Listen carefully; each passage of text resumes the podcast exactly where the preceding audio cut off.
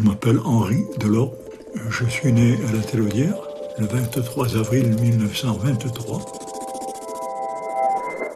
Ah ben, suis servi dans la mine, moi, pendant presque deux ans. J'ai été travailler au fond de la mine. En 1943, vous savez que les jeunes de mon âge, on devait partir au STO. C'est habitué travail obligatoire. Si on voulait, si on pouvait s'en dispenser, les mineurs en étaient dispensés. Mais il fallait travailler au fond. Eh ben, j'étais mineur, mais je faisais pas grand-chose. Mais enfin, je, travaillais au fond de la mine. Et bon, ben, il m'avait mis avec des, des, boiseurs, c'est-à-dire des gens spécialisés pour apprendre à, à, faire le soutènement, tout un tas de trucs, quoi. Alors bon, ben, j'ai suivi, j'obéissais, quoi. Et puis il y a eu un moment donné, bien sûr, on m'a fait remonter de la mine, tout en me payant comme si j'étais au fond, pour prendre le relais du responsable du service des bois. C'était très différent.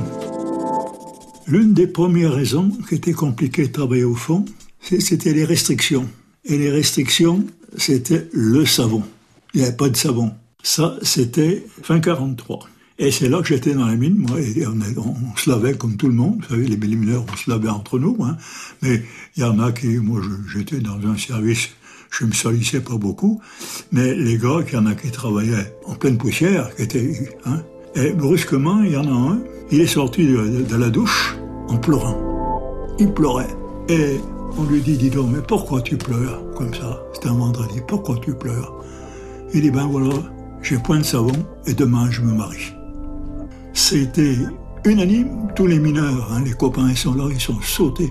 Tout le monde a cherché le peu de savon qu'il avait, ils l'ont renvoyé dans sa douche pour se laver, pour qu'il puisse se marier le lendemain propre, complètement là, propre. On ne peut pas imaginer ce que ça a été dur, l'absence de savon pour les mineurs.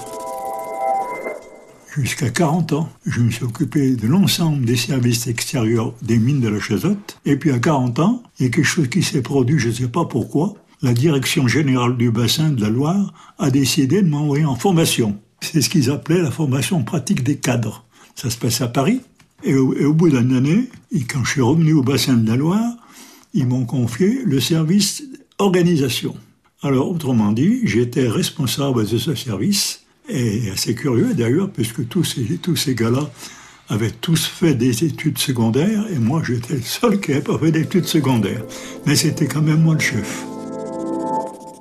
Alors après, ces services d'organisation avaient moins de raison d'exister. Ils ont créé un service, l'exploitation du charbon à ciel ouvert, qu'on appelait les découvertes. Alors on m'a confié ce service, et pendant les 15 dernières années de ma carrière, j'ai exploité du charbon à ciel ouvert. Normalement, le charbon, pour l'extraire, il y avait des puits de mine.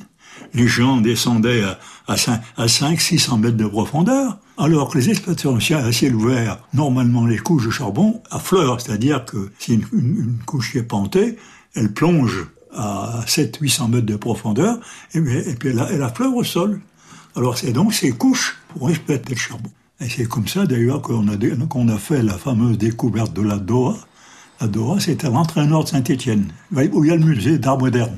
On a extrait là-bas, on, a extrait 500 000 tonnes de charbon. C'est à peu près 500 tonnes de charbon par jour. Hein.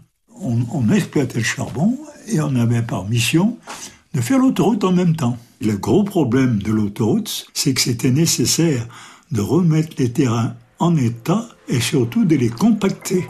Il fallait que ce soit dur pour pouvoir, recevoir l'autoroute. Et ça s'est bien passé, puisque l'entraîneur Saint-Étienne, l'autoroute, il n'y a pas eu de problème. On en a fait une qui s'appelait Pré-Soleil. Pré-Soleil, c'était à la Télodière, sur Roche-la-Molière.